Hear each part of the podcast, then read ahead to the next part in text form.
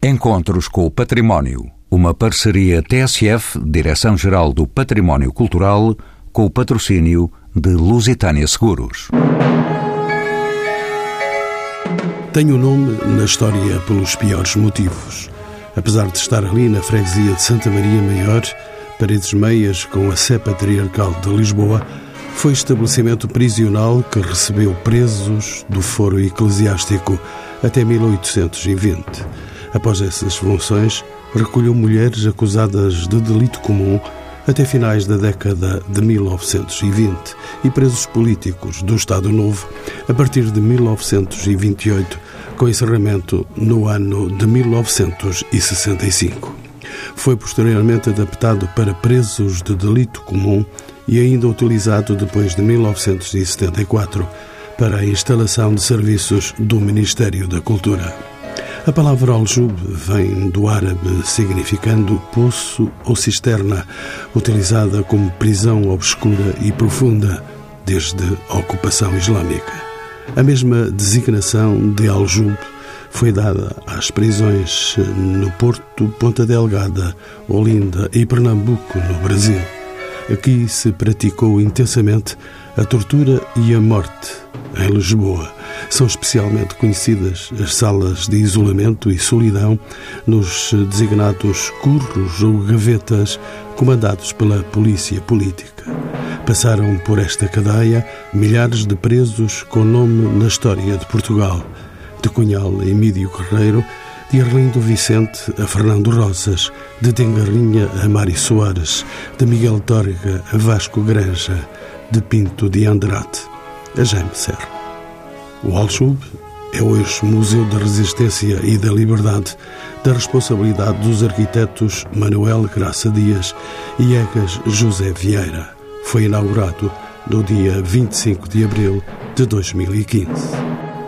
São nossos convidados Paula Godinho, antropóloga, professora na Universidade Nova de Lisboa e investigadora do Instituto de História Contemporânea. Tem-se dedicado aos temas da antropologia portuguesa e do contexto etnográfico europeu, como os usos da memória, práticas da cultura, movimentos sociais, nacionalismos e diáspora. Adelino Silva foi operário fabril numa metalurgia na Amadora. Foi preso político em Peniche e na cadeia do Alchu. Viveu vários anos na clandestinidade e é funcionário do Partido Comunista Português. E ainda Luís Farinha, licenciado em História pela Faculdade de Letras da Universidade de Lisboa, é doutorado em História Política e Institucional do século XX pela Universidade Nova de Lisboa. Vice-presidente ainda do Instituto de História Contemporânea, foi diretor adjunto da revista História e é, desde 2015, o diretor do Museu do Alchub, a quem pergunto como surgiu, Luís Farinha, a ideia de formar este espaço museológico em memória do combate à ditadura do Estado Novo. Bom, é, é uma história longa, Claro que houve esse momento muito importante da abertura do museu em 2015, que é antecedido por uma exposição feita no mesmo local chamada A Voz das Vítimas, feita em 2011, que é já um espaço de eh, ganhar, digamos assim, uma oportunidade para expor a memória e o conhecimento sobre as oposições e a resistência à ditadura, mas há uma história anterior, ou seja, há a ideia, desde muito cedo, de que é importante valorizar a memória de luta contra a ditadura. Por exemplo, a primeira tentativa que há de criação do Museu da Resistência é de 1976, acompanha a criação da Comissão do Livro Negro sobre o regime fascista, que era, enfim, liderada por José Magalhães Godinho. Essa ideia é uma ideia que ainda persiste durante algum tempo e que nos anos 80 eh, acabou, justamente como acabou a Comissão do Livro Negro sobre o regime fascista, também este projeto de eh, Museu da Resistência da República da Resistência foi uh, abandonado. Foi uma decisão governamental da altura.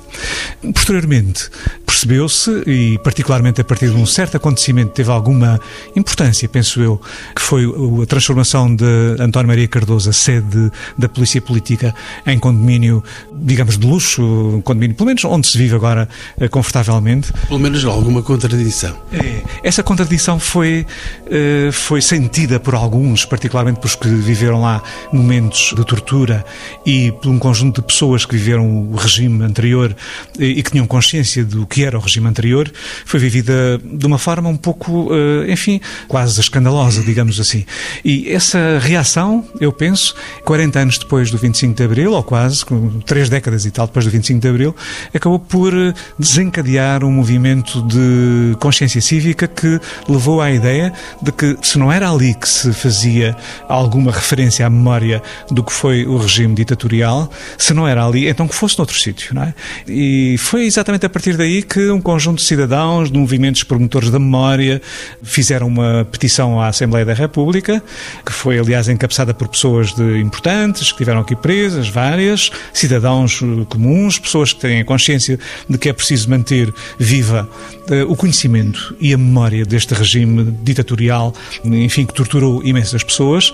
É nessas circunstâncias que, de facto, eh, a Assembleia da República resolve, através da resolução, repito, 24 de 2008, considerar que seria importante fazer um sítio, um, musealizar um sítio onde se reunisse conhecimento, onde se desse a conhecer, onde se socializasse a memória deste período e o Aljube foi o sítio mais natural. Felizmente que Peniche está aí à porta e naturalmente vamos ter também outro lugar de memória sofrida durante este tempo. Paulo Godinho, bem-vinda aos Encontros com o Património. Faço-lhe a pergunta aberta.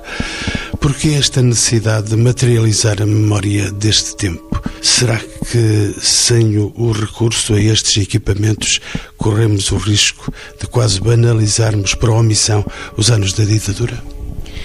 Bom, musealizar, trazer para dentro do museu aquilo que se considera essencial a uma memória é algo que se tem de fazer nas sociedades democráticas relativamente àqueles que são responsáveis por que elas existam. Em Portugal, tivemos uma ditadura longa, 48 anos. Arranjar um espaço, conseguir um espaço, que é um espaço intrinsecamente ligado à memória da ditadura, como a antiga cadeia do Aljube, e aqui fazer uma exposição notável com a vitalidade que o museu lhe tem conferido, trazendo cá sucessivamente públicos dos mais diversos, é algo fundamental. E é fundamental porque aquilo que temos aqui é um património coletivo. O património é uma herança.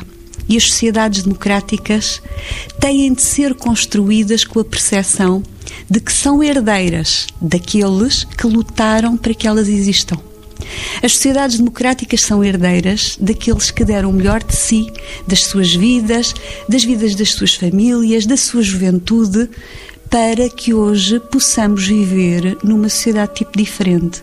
Um museu como este é fundamental para trazer cá para dentro as memórias, digamos, as memórias fortes daqueles que depois no regime democrático conseguiram ter grande visibilidade nesse mesmo regime, mas também as memórias mais ténues daquelas pessoas eh, em que o fascismo entrou pelo cotidiano Há cerca de 15 dias ouvimos aqui as pessoas das lutas pelas 8 horas de trabalho rural. Um museu como este tem essa função de nos trazer o tempo do fascismo e a luta contra o fascismo. É daí que seja tão fundamental uh, que nas sociedades democráticas este tipo de instituições uh, existam.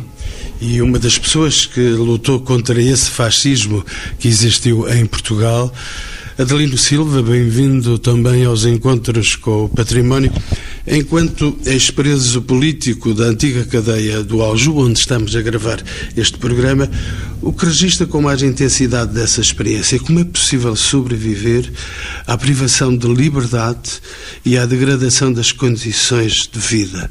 Não terá sido nada fácil. Efetivamente não foi. Quero agradecer este convite e, sobretudo, um convite onde estamos a abordar este tema de tão grande atualidade, que é o regime de caráter fascista e fascisante, em que perseguia, torturava, prendia e matava, como foi em alguns casos, e está aí patente, muitos daqueles que lutaram contra o fascismo e pela liberdade. Não é? Basta ver, atualmente está aí a exposição sobre o Tarrafal e o Tarrafal é aquilo que já muita gente conhece e que deve ser, de facto, um dos grandes exemplos daquilo que não pode acontecer no futuro. Não? É?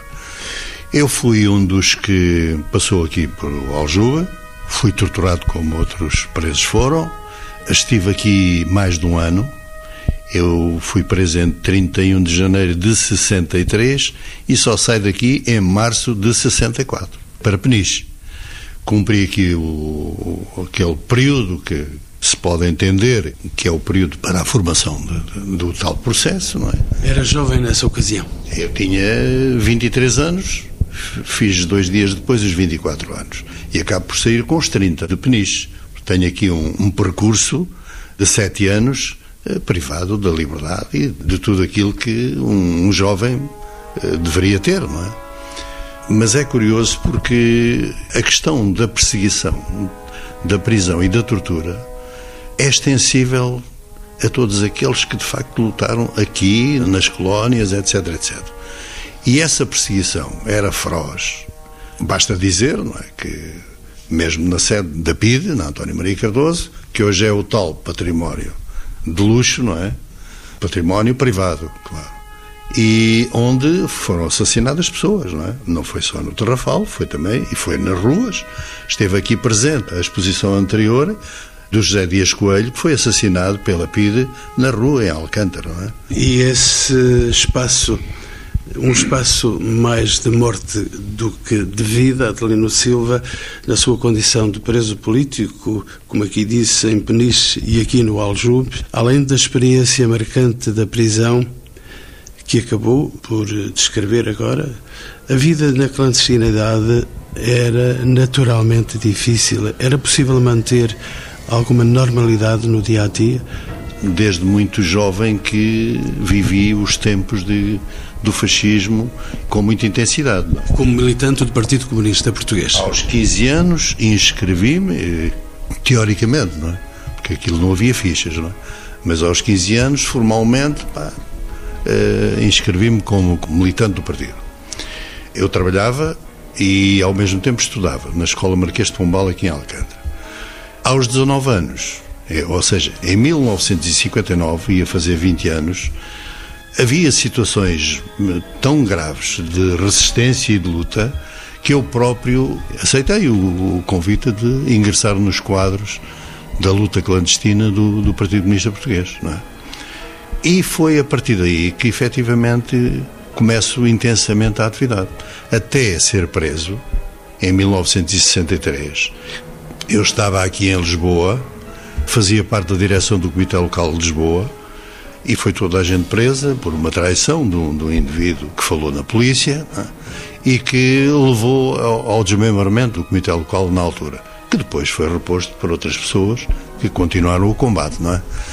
E esta experiência de vida clandestina é uma experiência altamente rigorosa, em que tem regras muito apertadas, desde o simples encontro em que se deve estar lá àquela hora, porque poderá eventualmente ser preso por estar eh, a fazer ali tempo, não é? E até ao ponto de, das casas que era necessário clandestinamente arranjar e também a ligação, como eu era operário da Serafam, a ligação aos trabalhadores, aos operários nas zonas de Lisboa. Eu no comitê local estava responsável pela zona oriental de Lisboa, que é aquela zona ali de Cabo Ruivo, Chelas, etc, etc, de grande concentração operária, e também aqui Venda Nova Amadora, onde estava também uma grande concentração de trabalhadores e, e operários. Portanto, e é aí que eu desenvolvo a minha atividade clandestina, reunindo, fazendo com que a organização eh, dos trabalhadores seja uma realidade, e era. Houve determinada altura que as lutas nestas zonas eram dirigidas por este comitê local. Não é? Aliás, em 1962, eu fui preso em 63, fez-se o primeiro grande 1 de maio em Lisboa, com mais de 100 mil pessoas. Portanto, eles, quando me prendem, estavam, estávamos a preparar exatamente o 1 de maio de 1963. Marcações da história e marcações do tempo. Paula Coutinho é antropóloga. Esta questão do tempo para os homens sem liberdade deve ser mais perturbador. Rui, indubitavelmente, estar preso significa estar também desrutinizado e quando nós não conseguimos manter as nossas rotinas, ficamos mais frágeis. Ficamos até mais frágeis do ponto de vista da nossa memória. Porque uma parte de nós funciona através de memória hábito, de gestos repetidos. No que toca à vida do, do clandestino, o clandestino é alguém que tem que encenar-se todos os dias.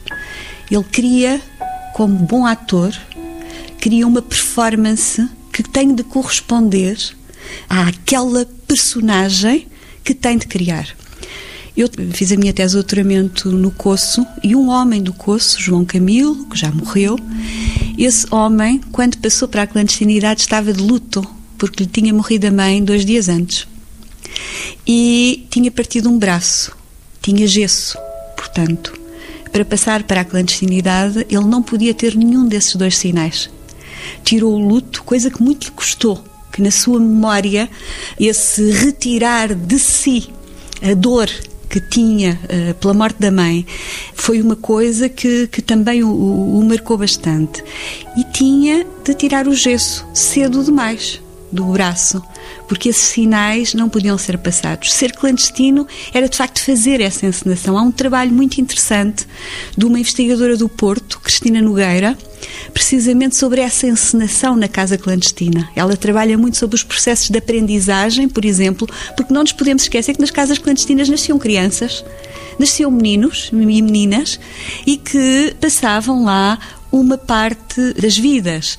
Uh, estou a lembrar-me de alguém que, que, foi deputada até há pouco tempo, a Domicília, que cresceu toda a vida numa casa clandestina. Saiu da casa clandestina com 18 anos, Portanto, também temos que pensar nesses filhos da clandestinidade que agora estão a ser estudados por uma investigadora, Vanessa Almeida, eh, uma mulher que de resto tem trabalhado muito aqui com o museu porque tem feito visitas a casas clandestinas do Partido Comunista aqui dentro da cidade de Lisboa. Sobretudo nessa gestão do tempo, o clandestino e a clandestina tinham uma divisão de papéis que talvez valha a pena eh, realçar. As mulheres na casa clandestina tinham funções de vigilância. Já lá vamos às mulheres, salvo seja, vamos já com certeza conversarmos sobre esse pormenor destas casas estranhas, que ainda olhamos naturalmente como casas estranhas, que sempre foram, porque não foram casas de vida, foram casas de morte. Luís Farinha é o homem da história contemporânea. Expor matérias tão delicadas como estas de que estamos a falar exige algum esforço de imaginação e criatividade, em grande parte conseguida através da museografia. Qual é o papel eh, desempenhado aqui pelo serviço educativo? Um serviço que está uh, atento a estas eh, necessidades culturais quais são as iniciativas levadas a cabo pelo museu e que relação se cria com a comunidade. O museu, nestes três anos tem de vida, é cada vez mais, do meu ponto de vista, um sítio para onde nós procuramos trazer mais conhecimento. Procuramos trazer conhecimento científico, mas também conhecimento memorial e, simultaneamente, um sítio em que procuramos socializar a memória e, o, e esse mesmo conhecimento. É assim uma espécie de casa vazia para onde temos obrigação de trazer sempre novas pessoas, novos públicos, pessoas que ignoravam completamente o que acontecia ou que não têm uma ideia do que aconteceu. E essa tem sido exatamente a função do museu através de atividades muito diversas. A nossa preocupação está fundamentalmente ligada à necessidade de trazer pessoas que não conheciam, pessoas que têm necessidade de ser educadas até em relação ao conhecimento uh, do período da história contemporânea e desse ponto de vista o serviço educativo tem desempenhado um papel fundamental. Nós devemos dizer que dos 30 mil visitantes, cerca de um quarto têm visitas orientadas e são visitas em que nós temos alunos eh, do ensino secundário, do ensino superior, eh, temos alunos Erasmus, temos alunos estrangeiros, temos grupos com muita diversidade, mesmo alunos mais novos. Pensar-se é que é um assunto que poderá ser demasiado pesado para crianças. Não é verdade. São extremamente sensíveis, por exemplo, a temas como a censura. Há temas que nós podemos explorar no museu com crianças muito pequenas, com crianças do ensino básico. E digo que a experiência mostra que entendem perfeitamente tudo o que se lhe diz. Entendem o que seja ser privado de liberdade na arte, na escrita, na comunicação, na associação, enfim, entendem perfeitamente, com 7 ou 8 anos, entendem perfeitamente isso.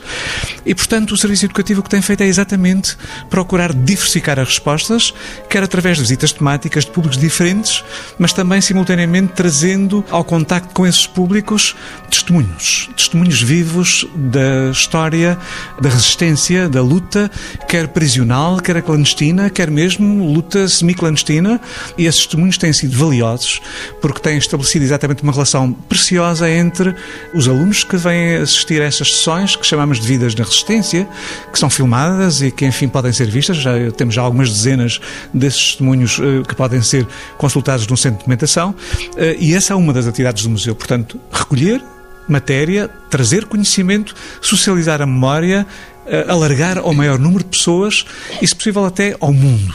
Convém dizer, já agora só para terminar, que o nosso maior volume de visitantes este ano foram estrangeiros. 56% dos visitantes são estrangeiros. E os turistas que, de facto, estão aqui todos os dias no sítio emblemático da cidade, aqui ao lado da Catedral de Lisboa. Curiosamente, a sede de Lisboa está paredes meias com este edifício. São companhias estranhas. São, mas próximas. Eh, esta casa é uma casa com uma história ainda por fazer em muitos aspectos. Temos lampejos, eh, enfim, de vez em quando sabemos algumas coisas. De 100 em 100 anos sabemos uma coisa sobre a história desta casa. Esta casa esteve associada à sede de Lisboa, que era, obviamente, arcebispado na altura, no século, do século XVI. Surge ligada à vida de um arcebispo que também é inquisidor e que viveu aqui durante algum tempo. Essa família, esse inquisidor, terá caído em desgraça em relação à Inquisição e aos quadros da Inquisição e uh, o espaço tornou-se uma prisão eclesiástica. Imaginamos que aqui viveram pessoas com crimes de heresia, alguns associados provavelmente à Inquisição, temos ainda muito que saber sobre a história desta casa nesse, nesse domínio. Uh, foi uma prisão, diz, foi uma prisão eclesiástica durante o antigo regime, ou seja, séculos XVII, XVIII, XIX. Bom, a Revolução Liberal vai tornar este espaço um bem nacional, nacionalizado, portanto, como todos os, enfim, eh, espaços eclesiásticos, e depois tem muitas utilizações. Imagine-se que, por exemplo, uma delas foi a primeira sede da Associação Industrial Portuguesa, em 1939. Não havia mais espaço e foi aqui que a Rainha veio colocar a Associação Industrial Portuguesa. A partir de meados do século XIX, torna-se, curiosamente, uma prisão de mulheres, mulheres de mau porte, como se dizia, que isto não incluía apenas a prostituição, incluía a sobrevivência, obviamente, a partir do momento em que uh, Lisboa se industrializa, uh, há um conjunto enorme de mulheres que chega aqui e que vive nas zonas periféricas da cidade, na parte oriental da cidade, na parte industrializada oriental da cidade, também na zona de Alcântara. Né? É destas zonas que vêm as mulheres. As mulheres vão ficar aqui numa prisão que era já nos finais do século XIX uma espécie de prisão para uh, aprendizagem também e reinserção social. Era uma a enxovia do Aljube, como se dizia na altura, a enxovia havia, aqui aprendia-se bordados. As mulheres haviam de aprender bordados e haviam de ficar em condições de ser reinseridas, enfim, voltar à vida normal depois de estarem aqui algum tempo na, na prisão.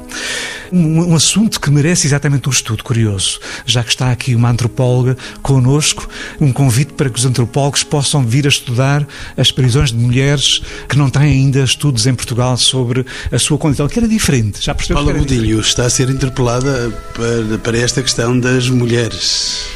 Ora bem, eh, no que toca às prisões de mulheres, há um trabalho no que toca ao delito comum feito pela Manuela Ivone Cunha da Universidade do Minho, mas não propriamente sobre presas políticas. No que toca às mulheres presas políticas, elas não terão passado por este edifício. Este, eh, as mulheres iam para Caxias e elas estiveram lá sempre, na resistência elas estiveram nas frentes de luta. Elas estiveram nas lutas mais cotidianas, nas lutas para pôr pão na mesa quando os próprios companheiros eram presos, como por exemplo sucedeu com as mulheres do Coço. As mulheres do Coço, ali no Conselho de Corus, no distrito de Santarém, as mulheres do Coço tiveram um enorme protagonismo nas lutas. É curioso que em 1962, quando várias mulheres do Coço foram presas, juntaram-se na cadeia com as jovens estudantes da crise académica. E a polícia política, quando as torturava, Sim, porque é importante referir isto num tempo em que há quem vá dizendo que o fascismo nunca existiu. O fascismo existiu e foi duro. O fascismo torturou, matou, destruiu vidas, retirou juventude às pessoas, como se vê pelo próprio exemplo que se ouviu aqui há pouco. Do Adelino uh, Silva. Do Adelino Silva. E no que toca às mulheres do Coço, elas na cadeia põem-nas em paralelo com as estudantes e dizem às estudantes: vocês hostilizam o regime, mas olhem que isto, eh, quem está a hostilizar o regime são as pessoas sem instrução, como estas mulheres eh, camponesas. E dizem às mulheres camponesas: andam a pôr-se em bicos de pés, então a lutarem. Isso é bom para as estudantes, que têm quem lhes dê retaguarda. Ou seja, para a polícia política, e também é importante dizer isto, a polícia política foi profundamente sexista também no, no, nos formatos de tortura, nos formatos de lidar com as mulheres, humilhou-as muito a quando da tortura na sua condição de mulheres. A Aurora Rodrigues, uma presa da extrema-esquerda, que é presa em 1973, no 1 de maio, Aurora Rodrigues, na cadeia, algo que lhe aplicam como um insulto é: Tu és uma Catarina Eufémia. E ela, que era alentejana, sentia isso como um tremendo elogio, sentia-se a dar continuidade a uma linha de luta contra uma ditadura que teve lá as mulheres sempre a lutarem contra ela. A luta das mulheres, Adelino Silva, naturalmente tem também aí espaços de vida que foram caracterizados pela prisão. Sim, sem dúvida. Aliás, há pouco estávamos a referir aí o papel da mulher na clandestinidade e, por exemplo, só na minha família foram presas a mãe de, da minha companheira, a minha companheira e o miúdo de 4 anos, tudo no mesmo dia. Assaltaram a casa à noite, elas também estavam naquela cidade. Eu tinha sido primeiro preso em 63 e elas foram depois presas em 64. É? Portanto, é uma dura realidade em que a PIR, ao assaltar a casa, a criança fica aterrorizada, vai parar a Caxias, juntamente com a mãe e com a avó, e é ali que vive durante uns meses. Até alguém, sob ameaça da, da própria polícia, dizer: se não arranjarem ninguém para entregarem a criança, vamos pô-la aí num asilo, uma coisa qualquer, não é? Portanto, isto dito assim, a frio, para uma mãe é? que está presa, que está ali naquelas uh, condições, é um choque tremendo. Não é? E não, não deixa de ser profundamente desumano é? para além de, de, de, tudo mais, ter esta postura de, exatamente de, de agentes fascistas, de, de um regime fascista, em que não há ninguém que não seja tocado. Eu já agora gostaria, há pouco perguntou-me como, como é que se resistia nas condições aqui no Aljube. Eu não sei se conhecem, o Aljube tem uns curros onde os presos eram metidos, o espaço é, anda por volta de 2 metros de comprimento por 1 metro e 30, 1 metro e meio de largura, e era aí que se vivia 24 horas por dia. Eu, por exemplo, esteve ali mais de um ano, não é? É verdade que não era muito normal, mas sim 5, 6 meses, 4 meses. E por aqui passaram muitos milhares de resistentes de todas as camadas sociais, não é? Eh, fossem operários, trabalhadores rurais, escritores, advogados, etc. Tudo e aí não havia privilégios para nenhum. Eu posso só dizer, posso falar de mim, não é? Efetivamente, a única coisa que nós tínhamos ali era a permanência de 24 horas sem leitura, sem possibilidade de escrever, sem possibilidade de comunicar, seja com quem for, a não ser através da tal comunicação pelas paredes, não é? Do batuque e completamente às escuras. Portanto, aquilo, não sei se conhecem aqueles buracos, que chamamos escuros, não é? Mas aquilo é tremendo. Como é que se sobrevive ali num buraco desses durante meses, não é? É preciso ter uma força muito grande interior e ter um objetivo muito concreto de que não há que ceder seja em que circunstâncias for. E, precisamente, por essa determinação é que muita gente morreu no Tarrafal, morreu na, na rua e, e, na António Maria Cardoso, não é? Ainda aqui só um bocadinho atrás, a propósito do tratamento dos presos políticos. Sim, havia diferenças, obviamente, no tratamento dos presos políticos. Claro que se eu perguntar a um preso político de maior categoria social e política, mais conhecido, com mais apoio no exterior, como é que vivia aqui no Aljube, ele dirá, ah, de vez em quando levavam-me a uma coisa chamada casa de banho que não era, e às vezes eu também saía a pedido do guarda. Mas, por exemplo, o mineiro da Austrel, que me escreveu uma carta aqui há tempos muito indignado, dizia-me, o senhor não está a fazer a reconstituição do curro como deve ser. E eu perguntava-lhe, não está, não está, porque eu no curro tinha um penico. E o senhor não põe lá o penico. E eu perguntei-lhe, depois telefonei-lhe, escrevi-lhe, etc. Mas como? O senhor tinha um penico? Sim, eu tinha um penico. Eu nunca saí daquele sítio. Eu comia, eu fazia todas as necessidades. Eu tinha lá um penico dentro. Portanto, os senhores faz favor de porem um penico no curro, porque obviamente isto tinha um curro. Tinha, tinha outra configuração que aquela que lhes estão a dar. Claro que os, os presos eram tratados de forma diferente, consoante a sua, o grau de perigosidade, entre aspas, digamos assim, ou a condição social que tinham. É evidentemente que sim. Adelino Silva, os contactos com os guardas era eh, naturalmente frequente, eram as únicas pessoas que existiam por perto. Os únicos contactos que nós aqui tínhamos eram, pura e simplesmente, quando tocava o telefone, era exatamente o, o horror de, de, de, das pessoas que ali estavam presas. Porquê? Porque era o telefone tocava e o guarda vinha dizer prepare-se para ir à polícia. Outro contacto qualquer é preciso de ir à casa de banho, fazer as minhas necessidades e ele retardava eh, conforme entendia, ficava ao seu critério, o tempo, mesmo que os presos estivessem muito aflitos, só ia quando o, o guarda entendia. Portanto, a comunicação com eles era prepare-se para ir à polícia, pode ir agora à casa de banho e pouco mais. Paulo Agostinho, uma outra questão que naturalmente está por dentro desta museologia aqui implantada e estas questões não são certamente estranhas. O estudo do Estado Novo faz parte dos programas de História e Ensino Secundário. Mas a realidade da ditadura, da tortura e da prisão parece-nos muitas vezes algo longínquo. Qual é a percepção dos mais novos quanto a este período da história? Bom, posso trazer-lhe algo que há 15 dias pude presenciar. Eu trouxe uma turma de estudantes do segundo ano de Antropologia a visitar o Museu do Aljube. Esses estudantes tiveram de apresentar a seguir um relatório sobre a visita e sobre aquilo que mais os tinha impressionado.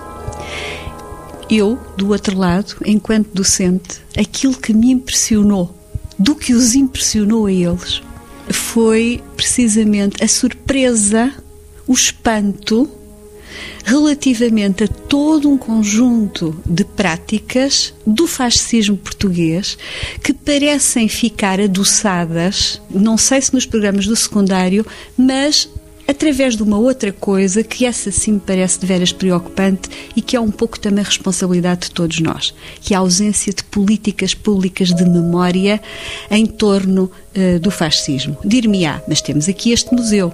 E eu respondo-lhe, tivemos-lo tardiamente. É, como de resto o professor Luís Farinha uh, acabou de dizer, é um museu municipal, é um museu de iniciativa da Câmara Municipal de Lisboa.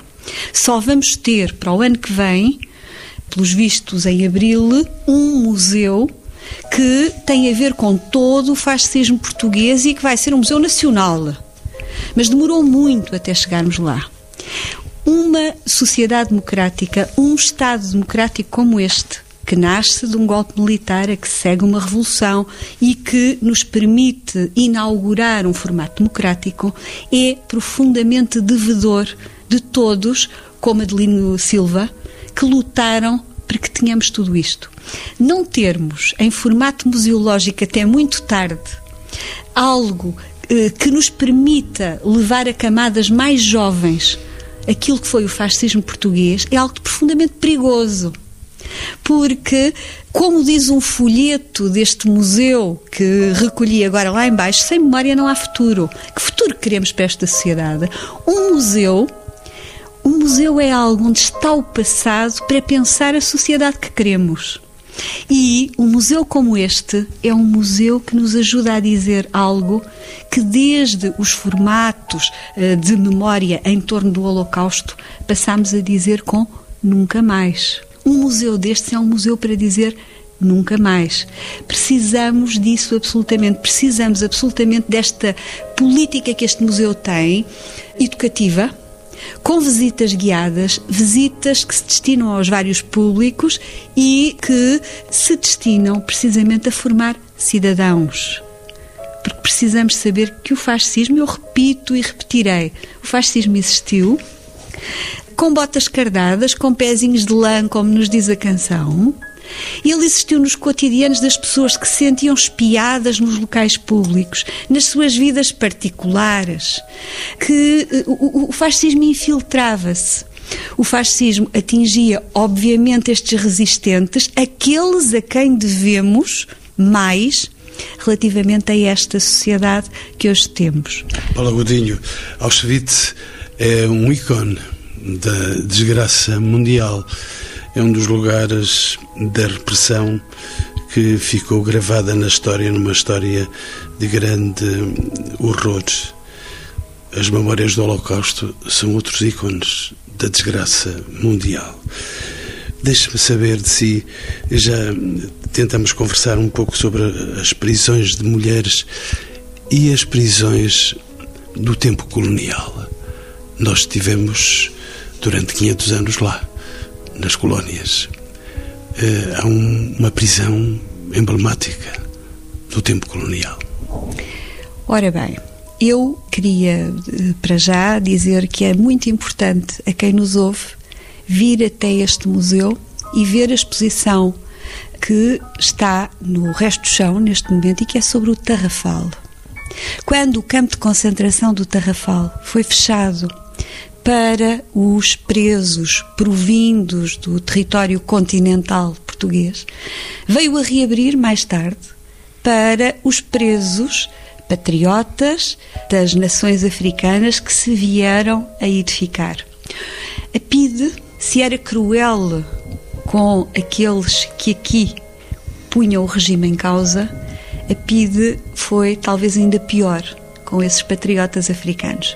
O campo de concentração do Tarrafal dá-nos essa continuidade, aparentemente descontinuada, porque há ali uns anos em que aquele campo é fechado.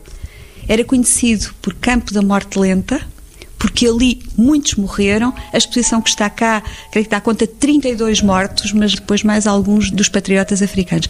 E essa repressão àqueles que lutavam para constituir as suas nações contra o colonialismo português é também exaltada uh, nessa exposição. É também importante dizer que o regime fascista português foi também um regime colonial e que não há colonialismo bom ao contrário do que hoje vai passando por aí. O colonialismo português não era bom porque nenhuma relação de dominação pode ser boa.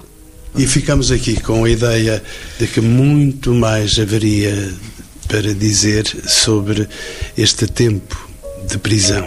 São mais duas perguntas para os meus três convidados. Paula Godinho é professora da Antropologia da Universidade Nova de Lisboa. No mundo em que, felizmente, a liberdade é um direito adquirido, qual é que é o sentido de museus como este? Lembrar, porque sem memória não há futuro, e porque há pouco falava de Auschwitz. Auschwitz tornou-se no modelo daquilo que na construção da própria ideia da Europa é fundacional. Não pode haver mais, não pode ocorrer mais.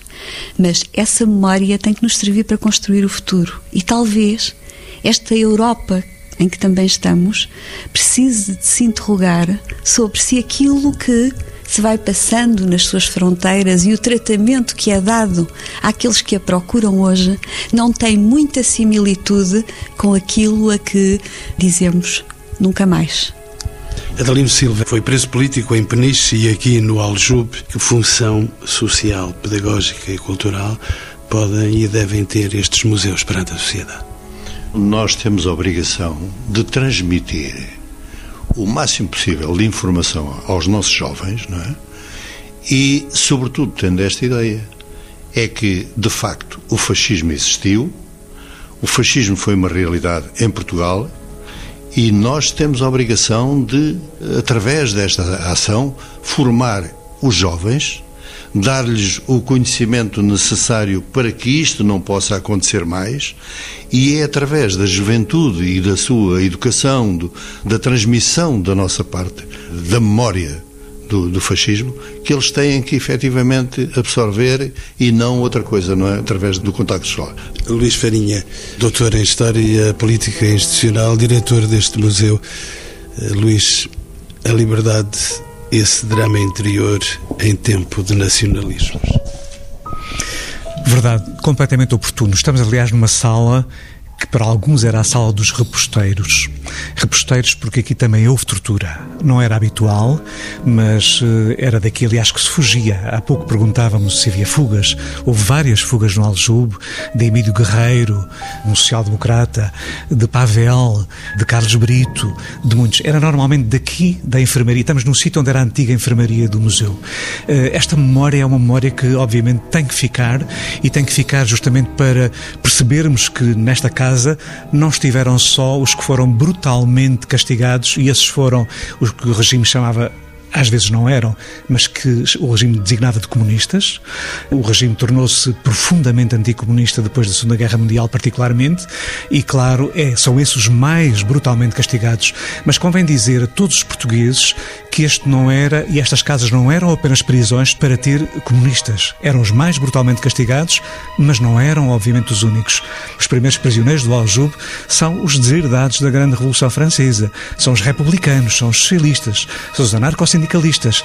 São homens politizados alguns, outros não, não tanto. Portanto, estamos a falar não de uma casa para prender comunistas, que pode ser negativo para aqueles que encaram o comunismo como uma coisa para castigar, eh, têm a sua liberdade para pensar assim. Eh, estamos a falar de uma casa onde eram presos homens que lutavam pela liberdade, fossem eles reformistas, revolucionários, comunistas, socialistas, republicanos, intelectuais, estudantes, todos. É uma casa onde se lutava pela liberdade. Liberdades, só isso. Isso é talvez a maior lição do Aljube e das eh, prisões para os futuros museus do Aljube e de Peniche.